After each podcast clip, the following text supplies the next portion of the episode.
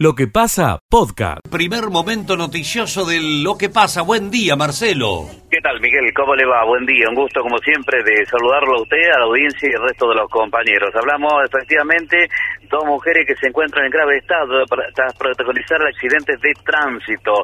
Uno de ellos ocurrió pasado a las 11 de la mañana en calle Calabini Ortiz y Costanera. Esto es en Barrio Sarmiento, Barrio Santana.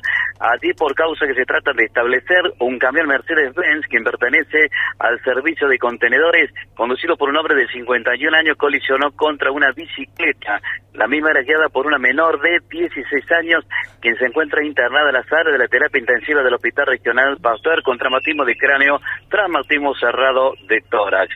También se encuentra en grave estado Narela Elizabeth Pérez, de 22 años, quien en la jornada del día martes, cerca de la hora 22, circulaba en una moto 110 centímetros cúbicos guiada por otra joven. Terminó de colisionar con un camión. Esto ocurrió en la ruta 9 kilómetro 571 cercanías de la localidad de Pío Pugio. Es el primer informe en la mañana de hoy. Volvemos en algunos minutos nada más con más noticias. Mañana hermosa. Miguel, hasta luego. Muchas gracias. Escucha lo mejor de lo que pasa. En lo que pasa llega el especialista del tambo, José Yacheta. Presto los oídos, prestos los oídos para escuchar a José Yacheta con su informe cotidiano. Buen día, José. Hola Miguel, ¿cómo te va? Muy buen día para vos. Estamos eh, un poco lejos de Villa María, estamos en Colonia Raquel. Estamos a unos 20 eh, kilómetros hacia el norte de Sunchales, en una jornada de sorgo, aquí en un tambo de la familia Gili. Eh, estamos eh, a un evento que tiene cuatro o cinco paradas, donde vamos a hablar mucho de sorgo y se va a poner en marcha la tiradora de pero va a contar un poco más mm. gerente regional de la empresa eh, José, ¿vos me, recibís bien, José? ¿Vos me recibís? perfectamente. Porque tu puesta al aire se entrecorta, ese es el problema que tenemos. A ver si, si modificás tu posición por ahí. A ver, le, estoy indicando acá el ingeniero que tiene más señal para este lado, a ver si cómo voy por acá. Ahí parece que sí, pareciera que sí. Adelante, adelante. Decime, cómo estoy acá. Sí, está un poco mejor. Me, No muy seguro, pero dale, dale nomás.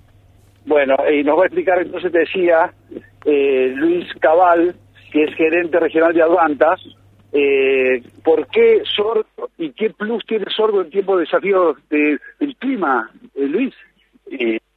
hola a todos, ante todo. sí, ¿por qué sorgo en, esto, estas épocas tan duras, ¿no es cierto?, donde la seca y las altas temperaturas aprietan tanto, es porque realmente muestra la plasticidad en ambientes eh, realmente con, con estrés importante. Entonces, lo, podemos notar una diferencia con respecto al maíz, por ejemplo. Bien, eh, ¿estamos llegando bien, Miguel?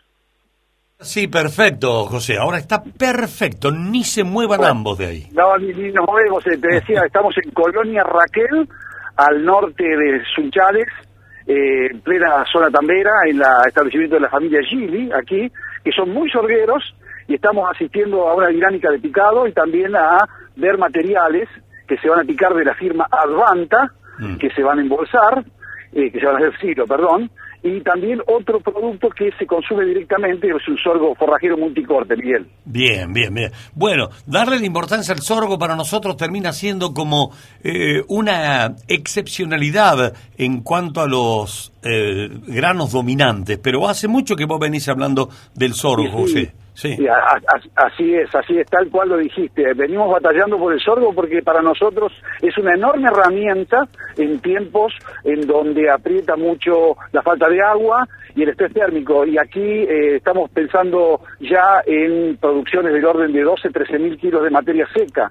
Eh, y, a, pesar de que aquí no llovió cuando tenía que, eh, pero es un cultivo que se pausa el sorgo, tiene sangre africana, entonces, bueno, es, es más aguantador Exactamente, ante cualquier estrés, eh, lo que marca la latencia, ¿no es cierto?, lo que vos hablabas, esa detección del crecimiento y del desarrollo, que genera que el sorgo se pueda mantener, además lo único que el requerimiento que demande es de mantención, y esperando mejores condiciones ambientales, como es el caso de este, ADB 2499, que vamos a picar en vivo en esta dinámica. En ese caso, si no hubiese sido el cultivo de sorgo, de sorgo realmente no podríamos estar ejecutando esta jornada en el día de hoy. Bien, los teros no se la Miguel. fin de la nota. fin de la nota. Es muy lindo con la música de la naturaleza eh, hacer el cierre de nota, José. Lindo, lindo con los teros. Fantástico. Bueno, eh, te digo que tenemos un periplo largo hoy por la provincia de Santa Fe porque también estamos preparando cosas atinentes a todo láctea. La gran muestra que vamos a disfrutar, que va a disfrutar la cadena lechera Miguel 19, 20 y 21 de mayo ahí en la Miriam Park Hotel de Villa María. Bueno, fantástico, me gusta esas, esas salidas sorpresivas allí desde lejos. Vamos pintando la potencialidad de la Argentina en este centro nacional. Gracias, querido José, que tengas muy buena jornada. Gracias, Miguel. Un abrazo. Buena jornada para ustedes. Escucha lo mejor de lo que pasa. Interrumpa la comunicación, porque hoy tenemos un ojo puesto en el Senado de la Nación. Sí. Ya lo hemos dicho. ¿eh? Creo que vamos a dar un paso institucional importante. Después, cómo vendrá la cosa, no lo sabemos. ¿Cómo vendrá? Eh, en el Senado se trata el acuerdo con el Fondo Monetario, a ver si se transforma en ley Víctor Zimmerman es vicepresidente de la Comisión Unicameral de Presupuesto y Hacienda. Víctor, un gusto, gracias por atendernos un minutito, Víctor. ¿Qué tal? Un gusto de saludarte, muy amable por tu concepto. Bueno, Víctor, a ver, ¿qué, qué está, lindo, está lindo el tema del Ende. Hermoso. ¿eh? está me, muy bueno. Me parece que te ha tocado, Víctor, te ha tocado profundamente en tu humanidad. Sin, sin duda, además estamos en una semana muy complicada para la, para el país, tenemos que estar a la altura de las circunstancias, mucha mucho nerviosismo, mucho, bueno, qué sé yo, mucha ansiedad, porque hay una enorme responsabilidad, porque lo que estamos tratando hoy es si vamos a ir al default o no vamos a ir al default, esa es la síntesis. Ir al default significa que vamos a perder todo el crédito internacional eh, que vamos no vamos a tener crédito con la CAF, con el BID, con el Banco Mundial, que son los organismos unilaterales de crédito que no hacen las escuelas, que no hacen las comisarías, los centros de salud, la electrificación rural, que no hacen caminos, que no hacen los centros de recuperación de adicciones en nuestras provincias. Ir al default significa tener que arreglarnos con lo nuestro, más emisión monetaria, más inflación, más pobreza, más marginalidad, entonces, este es el debate. Después las otras cuestiones, obviamente, que tienen implicancia, porque el proyecto tiene un solo artículo, que se trata de una operación de crédito público para darle un nuevo empréstito, la facultad al Poder Ejecutivo que saque un nuevo empréstito de 45 mil millones de dólares de facilidades extendidas, se llama ahora el nuevo empréstito, para financiar o reprogramar el crédito anterior de 40 mil millones y 5 mil millones le queda de libre disponibilidad. Bueno, basta, basta Víctor, de millones porque ya, no, ya nos mareamos. Eh, No, pero es bueno explicarlo, ¿sabes por qué? Porque yo le dije al ministro de Economía y al jefe de gabinete en la reunión que tuvimos durante más de cinco horas que si nosotros queríamos empezar a desendeudarnos, ¿por qué le pedimos 45 mil al fondo si le debemos 40 nomás? Mm. Porque la cuota de diciembre ya pagamos, la de enero ya pagamos y la de febrero ya pagamos. La respuesta fue clara, me dijo, porque necesitamos refuerzo presupuestario. Bueno, cuando hablamos del presupuesto son las obras y programas que tienen que ver con la salud, con la educación. Bueno, si esa es la decisión política, ellos están gobernando, le respetamos. Perfecto, eh, buena explicación. Según toda la lectura que hacemos, los votos están, es como que hoy ya es un, un trámite nomás y se va a aprobar eh, esta, esta ley que faculta al Ejecutivo a avanzar nomás con el Fondo Monetario Internacional. Eh, eh, ¿Es tan claro así o hay algunos vericuetos todavía que salvar? Bueno, la política argentina, porque hay cuantas cosas que son inexplicables, nunca se sabe hasta último momento. Porque mirá lo paradójico, cuando vos propones un candidato a presidente, propone un presidente, un vicepresidente y un programa. Ganás las elecciones, lleva adelante el programa, te lleva los aplausos, si no abordar los problemas tenés que hacerte cargo de los reclamos y muchas veces tenés que hacerte cargo de las cuestiones indeseadas. Ahora, en este momento tan importante para el país, en un contexto internacional tan complicado por el tema de la guerra, los que llevaron a Fernández al gobierno no lo acompañan, no dan quórum, votan en contra, no se interesan por el programa y nosotros los de la oposición somos los responsables. Mm. La verdad que es complejo. ¿eh? Sí, sí, sí. Y, y, por ahí le endilgan también como oposición ser responsables de los 45 mil millones. Es un tema que nunca se va a acabar acá en la Argentina. Que vos lo tomaste y me culpás a mí. Vos lo tomaste, ahora tengo que arreglarlo yo. Y así vamos andando. Hay que ponerle fin a esto, Víctor. ¿Serán capaces? Totalmente, totalmente. Mirá, yo voy a destacar ahora ya lo dije el otro día en la comisión. Ojalá que podamos tener estas reuniones que tuvimos el otro día acá en el Senado durante cinco horas con el jefe de gabinete, el ministro de Economía, el ministro de Trabajo, el presidente del Banco Central, la gente de la FIP, todos los miembros de la comisión y el resto de los senadores y los principales funcionarios durante cinco horas. En algunas cosas nos dieron respuesta, en otras no, como pasa siempre, pero tuvimos cinco horas debatiendo con altura, sin agravio, y entonces estas son las cosas que nosotros tenemos que entender, porque el problema de la Argentina es un problema político, no es un problema económico. Y entonces hay que sacar la grieta, y ahora la grieta no solo que está entre el que gobierna y el, y el oposición, está metido dentro del gobierno. Y entonces nosotros necesitamos, porque los problemas tienen tanta complejidad y hay tantas variables que no manejamos. Por ejemplo, cuando le preguntábamos al ministro, ¿qué piensa con respecto a tarifa y con respecto a la materia energética? Y el ministro tiene que decir, mire, vamos a hacer un esfuerzo para sostener y para garantizar, pero este, la guerra disparó el precio del petróleo y del gas y eso no maneja el ministro. Por darte un tema, hay muchas de las cosas que maneja. Pero bueno, estas esta son las complejidades de los problemas. Así que yo espero, como vos, como ciudadano común, que ojalá nos podamos poner de acuerdo y empezar a resolver. Y esto significa que reprogramen la deuda con el fondo, que es solo el 12% del total de la deuda externa argentina. Mm. Este otro dato que es muy importante. Mm. Y a partir de ahí a ver si ponemos un programa que nos permita fundamentalmente a los del interior tener igualdad de oportunidades. Yo quiero seguir haciendo escuela. Ahora con el tema de la pandemia se desnudó la falencia del sistema sanitario y hay que seguir fortaleciéndolo no vamos al default, no vamos a poder hacer un centro de salud. No te digo un hospital de alta complejidad, un centro de salud en el impenetrable. Entonces, esto es lo que está en juego.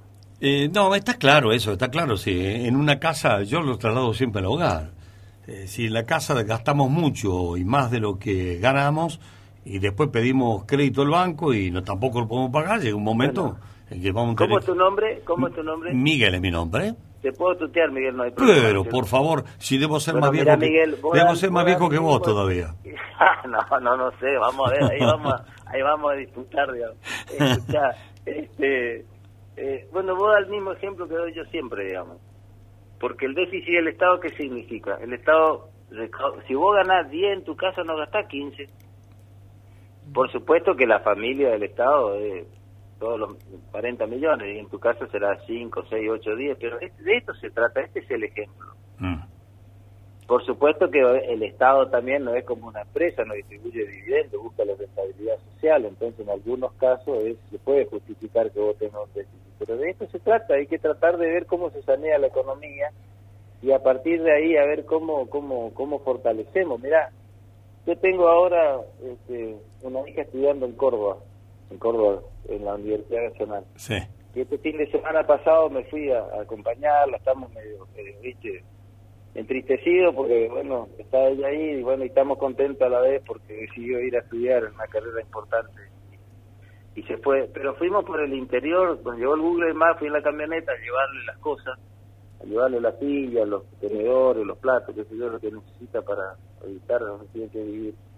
Y Vos sabés la cantidad de hectáreas y hectáreas y hectáreas en el interior de Córdoba, de Santa Fe, que hay de soja, de maíz.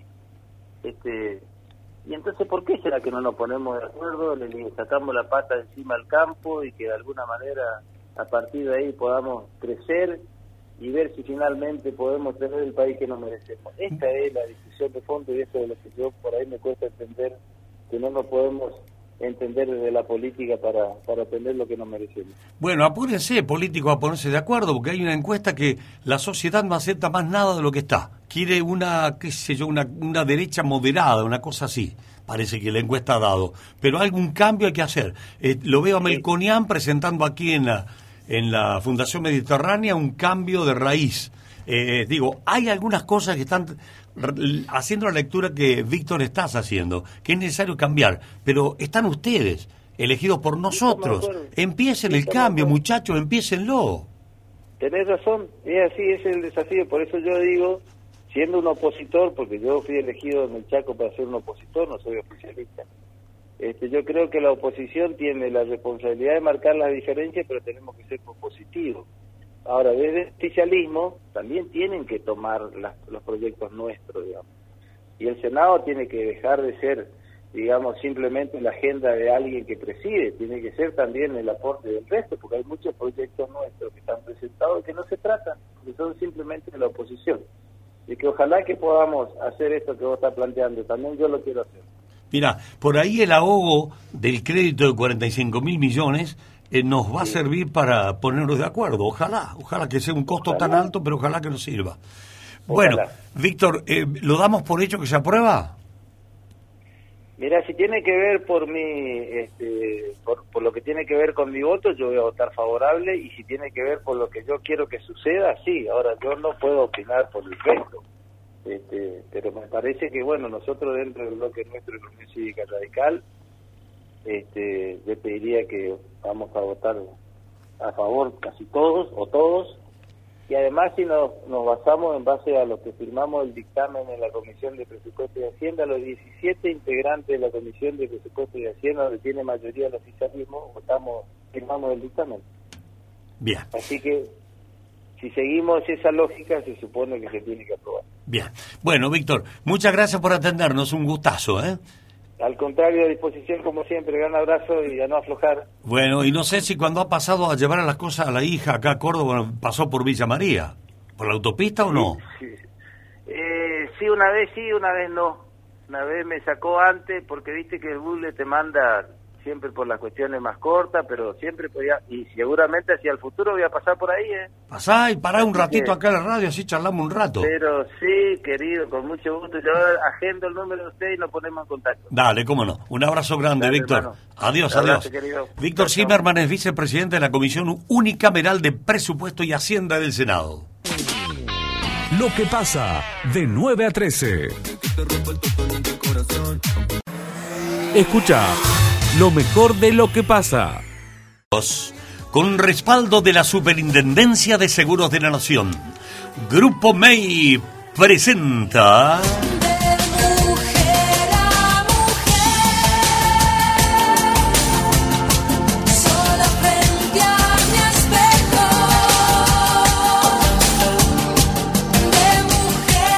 De mujer a mujer, con Rocío y Verónica. Porque tú tienes esa cara bonita, enloquecido con tu cuerpo, ¿qué voy a hacer? Sin darme cuenta me perdí en tu boquita, que no me busquen que yo nunca quiero volver, solo un idiota va a dejarte solita.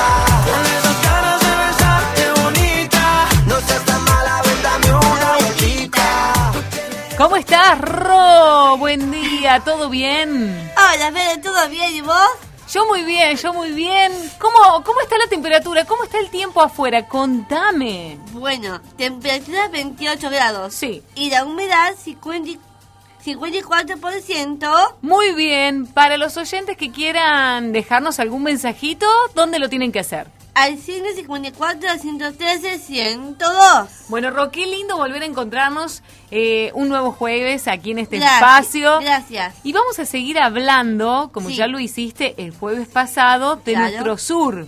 Sí, Estuviste allí turisteando, le digo yo, estuviste, sí, estuviste dando vueltas por el Sí. sur argentino que es tan bonito.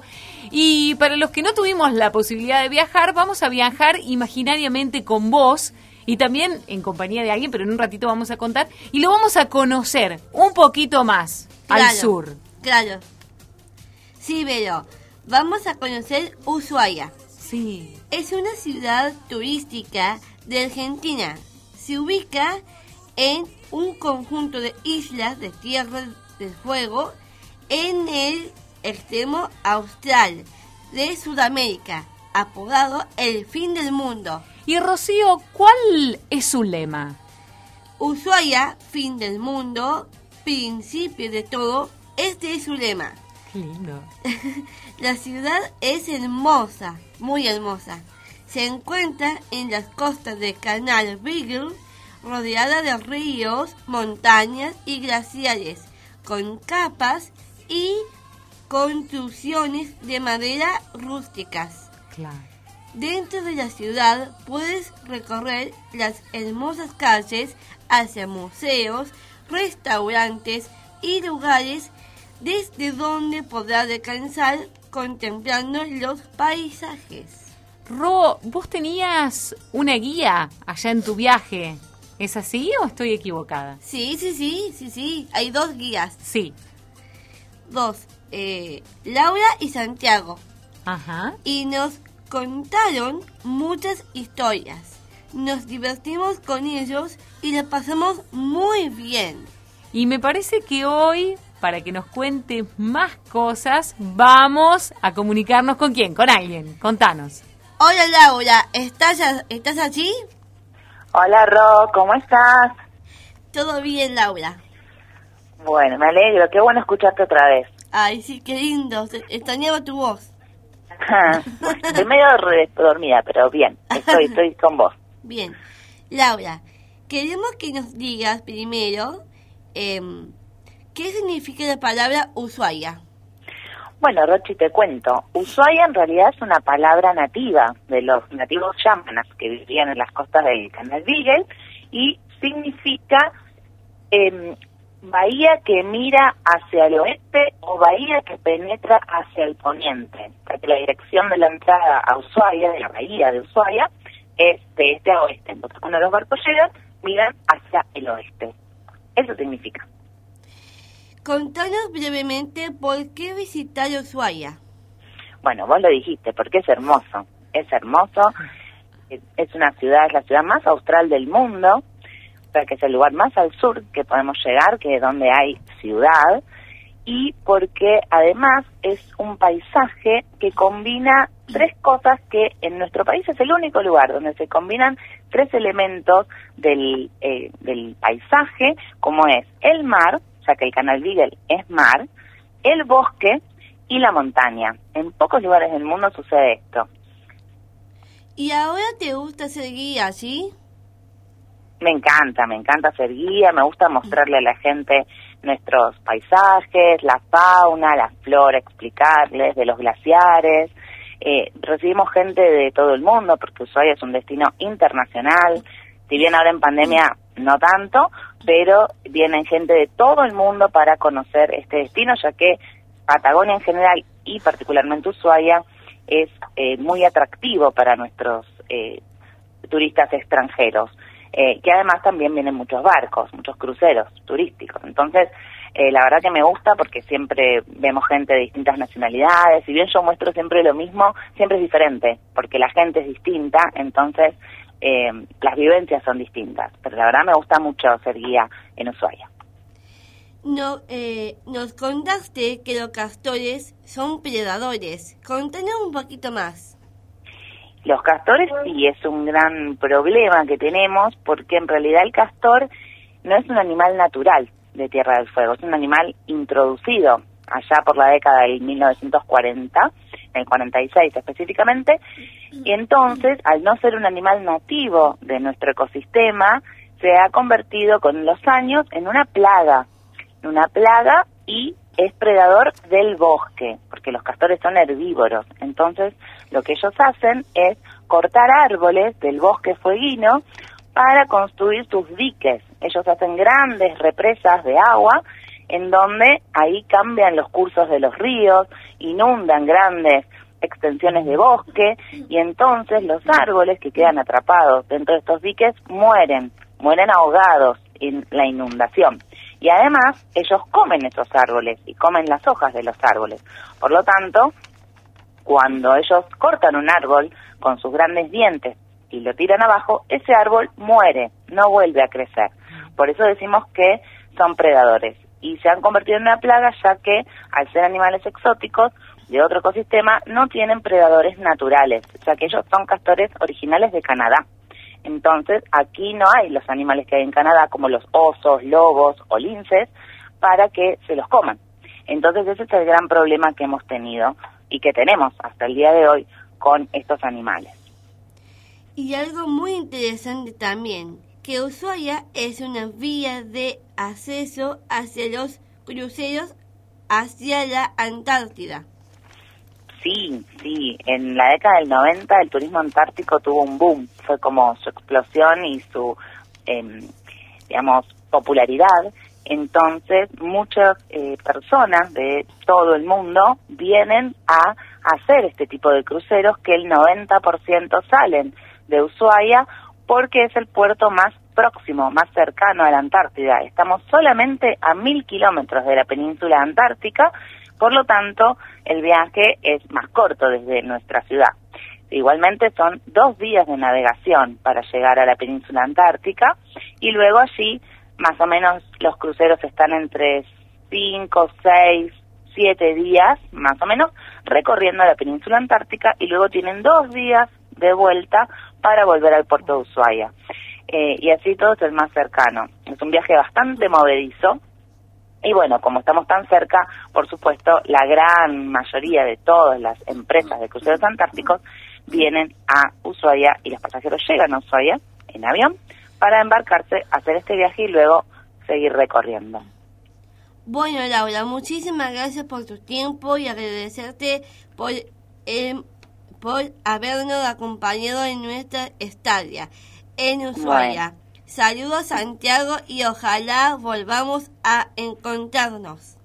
Bueno, muchas gracias a vos, Rochi, por habernos, por haberme llamado y le voy a mandar los saludos a Santi y bueno, me encantó volver a escucharte. Bueno, Laura, muchas gracias. Les mando un besito para todos, un besito a todo Villa María. Besitos. Bueno, le agradecemos, le agradecemos a Laura eh, por esta comunicación. También te agradecemos a vos, Ro, porque gracias a vos también vamos conociendo un poquito más de estos atractivos en nuestro país que eh, a veces lo tenemos un poco olvidados y está bueno refrescar la memoria, eh, incentivar el turismo aquí en Argentina, porque la verdad que nuestro país tiene lugares maravillosos para conocer que, bueno, como bien decía Laura, son dignos de atracción en todo el mundo. Así es, pero... ¿A vos te gustó mucho, Ro, el sur? Me encantó el sur. Hacía frío, pero un poco calorcito, porque como vino un poco el solcito y, nos refrescamos. Era como el clima ahí ideal. Eh, claro, un poquito y un poquito. Claro, el clima es medio tenso, pero está medio tranquilo. Bueno, hay que volver, Ro. Obvio, hay que volver. ¿Tenemos saludos para hoy? Claro que sí, para Paula y Juan. Y, a nuestros oyentes, un beso grande. ¿Con qué nos vamos, Rocío? Vamos con Soda Stereo Genesis. Nos vemos el próximo jueves. Chao, chao. Escucha lo mejor de lo que pasa. Fónico, Vanessa, querida, muy buen día. ¿Cómo estás? Ah, hola, chicos, buen día. Un gusto charlar con ustedes. Bueno, acá nosotros desde el Teatro San Martín, por estos minutos, Recién hace un ratito terminaba lo que era la conferencia de prensa y la presentación de este evento tan pero tan importante que justamente lo que tiene, la intención que tiene, es que se vuelva un festival también único, es único ya de por sí en el país, pero que se le dé realmente la importancia que eh, necesita porque ya, digamos, es un evento único por donde lo mires. Imagínate que juntas un montón de géneros, un montón de artistas espectáculos al, al aire libre, en lugares cerrados, en el teatro municipal, en el anfiteatro. A eso le sumás toda la orquesta sinfónica, inclusive desde Villa María se van a estar llegando, así que va a ser un placer poder contar con esto. ¿Qué va? Perdóname, perdóname Vanessa, ¿qué va? ¿La Orquesta Sinfónica de la ciudad? ¿De nuestra, de Villa María? Así es, así es. Desde Córdoba también. Recién estábamos charlando con Nora Verano, la presidenta de la agencia Córdoba Cultura, que nos estaba comentando de, bueno, de la importancia que tiene justamente también lo que es invertir en cultura. Eh, recordemos esto que decíamos, va a ser literalmente una semana, va a estar comenzando el lunes en realidad en Plaza Olmos, de la ciudad de Río Cuarto, una murga uruguaya también que se va a, a, llegar y a ser presente, la trasnochada. Ah, sí. Sí. Y después, bueno, viene la presentación de diferentes eventos. Patricia Sosa en la jornada del martes, también se va a estar presentando Lisandro Aristimunio, Pablito Vitale, hay un homenaje al rock, a la música de Soda Stereo también con la Orquesta Sinfónica.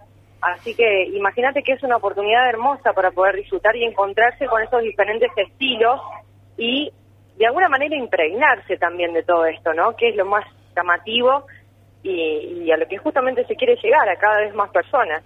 Me encanta la definición que han encontrado para darle nombre a la apuesta. Otoño polifónico. Fantástico. La verdad que sí, claro, es la tercera edición. Bueno, y ya es, eh, como te decía, la posibilidad que se le quiere dar a este festival de que se incluya en la grilla, terminando con todas las, las festividades que tenemos, por lo general, bueno, durante todo el año, ¿no? También mucho en verano, ya el cierre, hacerlo justamente con el ingreso a la nueva estación, que es el otoño, disfrutando del otoño polifónico. Perfecto, perfecto. Lindo, Vanessa. Después nos vas a seguir contando más detalles de este otoño polifónico que debe tener profundidades hermosísimas para conocer.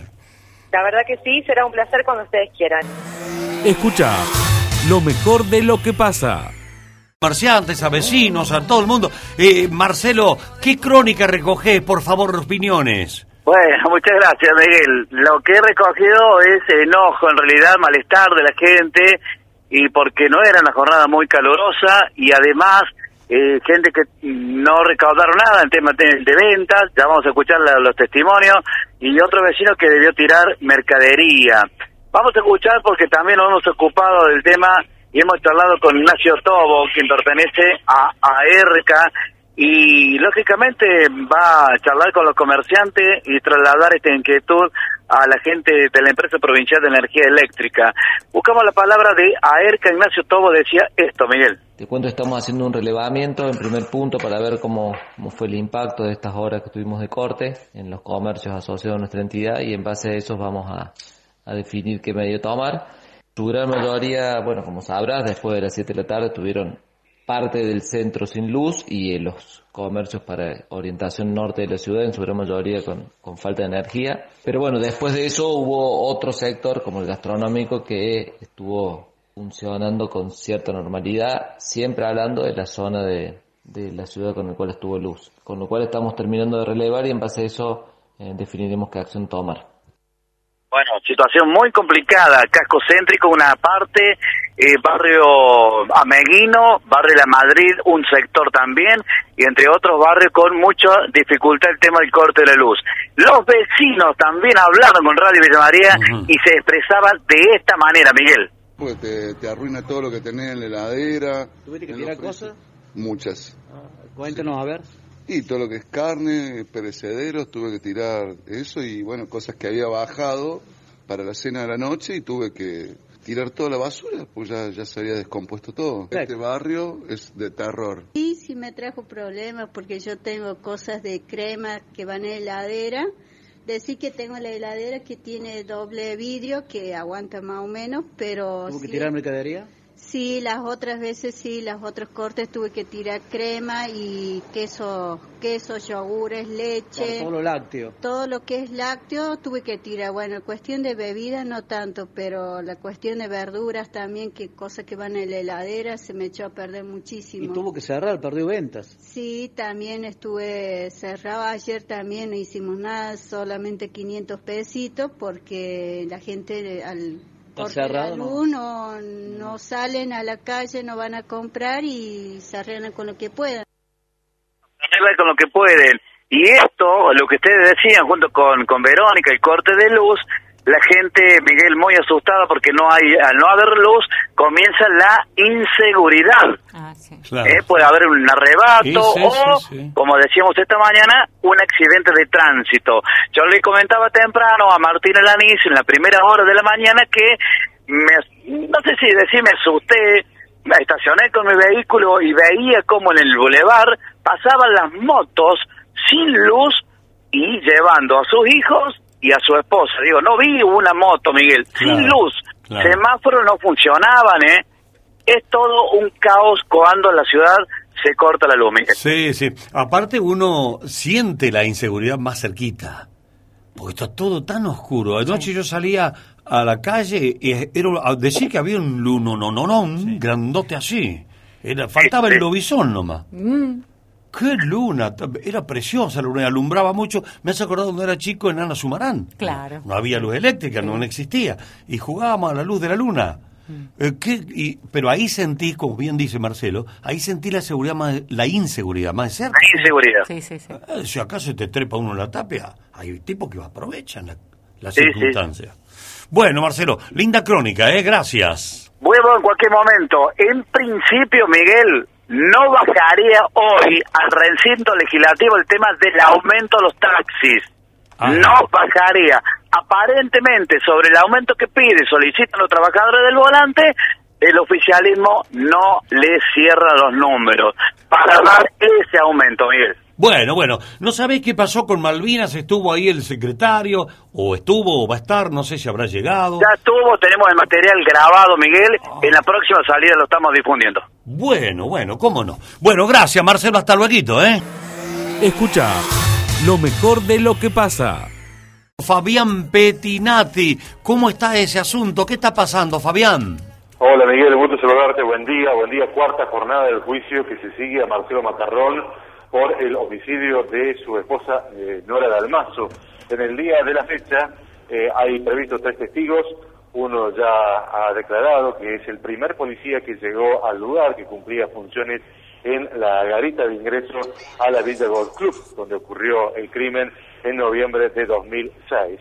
En estos momentos se está declarando el ex cuñado de Marcelo Macarrón, quien también fue otra de las personas que llegó en primer lugar, o uno de los primeros en llegar al lugar donde estaba la escena del crimen, y es- le están haciendo recordar fundamentalmente eh, las actas que ha firmado como te- testigo de actuación, con los elementos que se fueron recolectando del domicilio de y Marcelo eh, Macarrón.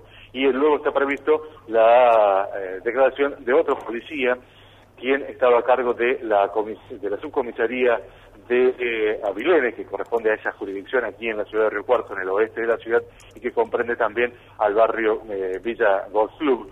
Se trata del eh, oficial Sergio Liendo. Eh, bueno, hay expectativas porque puedan decir, pero tiene menos, eh, por lo menos periodísticamente, menos interés que las jornadas anteriores que se desarrollaron, inclusive la de ayer, con la declaración de los hijos de Nora y Marcelo Macarrón, que apuntaron fundamentalmente contra el empresario Michel Roper en una estrategia de la defensa, fundamentalmente de eh, avanzar sobre quién puede ser el autor material del hecho y despegar a su padre de la acusación de instigador del crimen de Nora Dalmazo. Bueno, por lo que, por lo que estás diciendo, una jornada más tranquila de hoy. Sí, sí, sí, sí. Eh, eh, se espera que, bueno, los, próximos días, eh, la próxima semana, porque hoy ya finaliza esta actividad y va a continuar el martes de la próxima semana, se avance fundamentalmente con lo que tiene que ver con servicios técnicas y que estén presentes quienes llevaron adelante eh, las tareas fundamentalmente de la autopsia, los médicos forenses y algún otro profesional que estuvo en el lugar, como el bioquímico que extrajo algunas muestras de sangre. Escucha lo mejor de lo que pasa. De Córdoba, porque en la jornada de ayer se conocía que Orlando Ardú, el jefe de los legisladores de los radicales allí en la legislatura, finalmente fue absuelto por el Tribunal de Conducta de la propia Unión Cívica Radical. Vamos al punto original. Recordemos que Ardú, junto al legislador villamariense Darío Capitani y otros tres legisladores más del PRO, impulsaron la polémica ley del juego online en Córdoba. Sí. Eso fue en el mes de diciembre. ¿Qué hicieron los radicales? Lo denunciaron internamente, para decirlo de alguna manera, a Ardú por eh, incumplir los mandatos del partido que estaba en contra justamente de este proyecto y por desconocer la, la filosofía radical, para decirlo de alguna manera, que en general está en contra siempre del juego.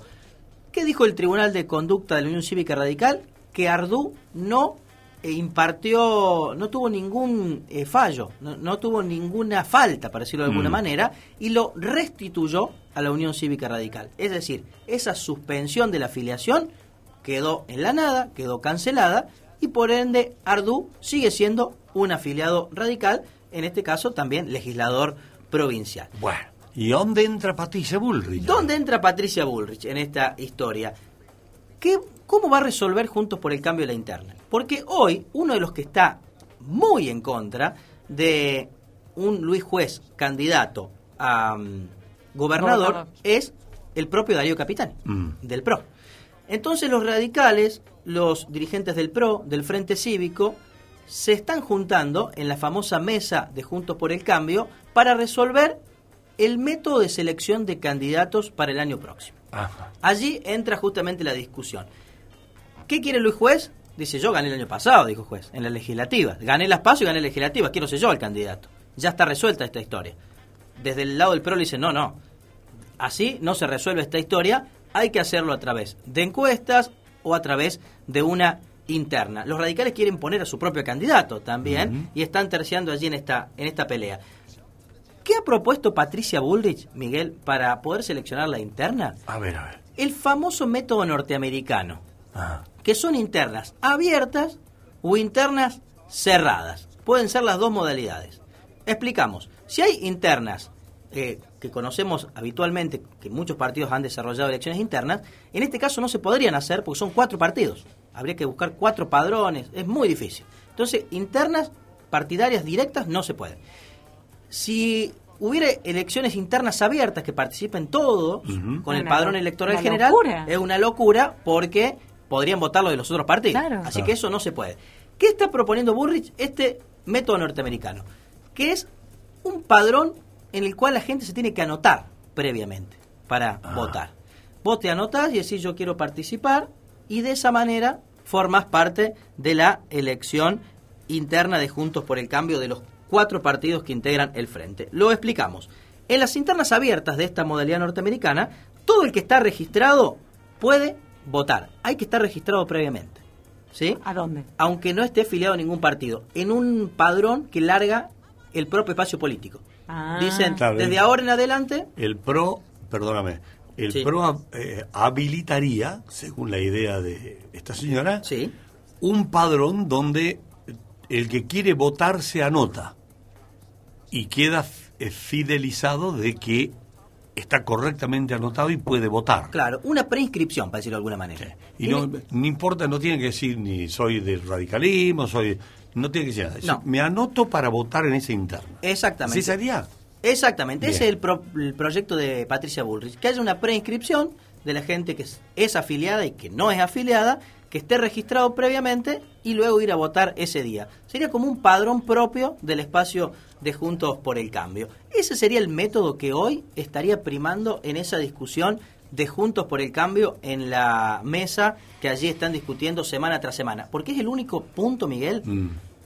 Cuando se anunció la mesa de Juntos por el Cambio con bombo y platillo, pero lo único que están discutiendo hoy es cómo resolvemos la candidatura a gobernador de este espacio político. ¿Qué, pero que van a chequear persona por persona a ver si son radicales, peronistas, No, de la izquierda, de la derecha? que no importa. Y bueno, Miguel, pero bajo esa, bajo esa arista eh, se puede anotar cualquiera, inclusive el- personas mm, adeptas eh, ¿Sí? a- al gobierno de turno y di, bueno, vos anotate y votá y le mandan para atrás los candidatos. Exactamente. Sí, funciona así. ¿Está bien? Es una interna abierta, ¿Ah, sí? pero con preinscripción, para decirlo de alguna manera. No tiene sentido, ilógico. Pero de alguna forma le tienen que encontrar la vuelta, ¿no? Porque no se ponen Sí. de acuerdo. No se ponen de acuerdo en cómo se elige. Los números son estos, que más de mide todas gana. maneras, yo no creo que un kirchnerista se vaya a anotar en esa lista, no, no creo. Y si lo hiciera, en el sentido que decís vos, Verónica, que está, pensado, tiene lógica, pero tendría que ser muchos, porque si no, no lo van a poder boicotear. Y además, si votás, si fuesen, mo- vamos a suponer que muchos kirchneristas se anotasen en esta lista abierta y después votan en contra. ¿En contra de quién?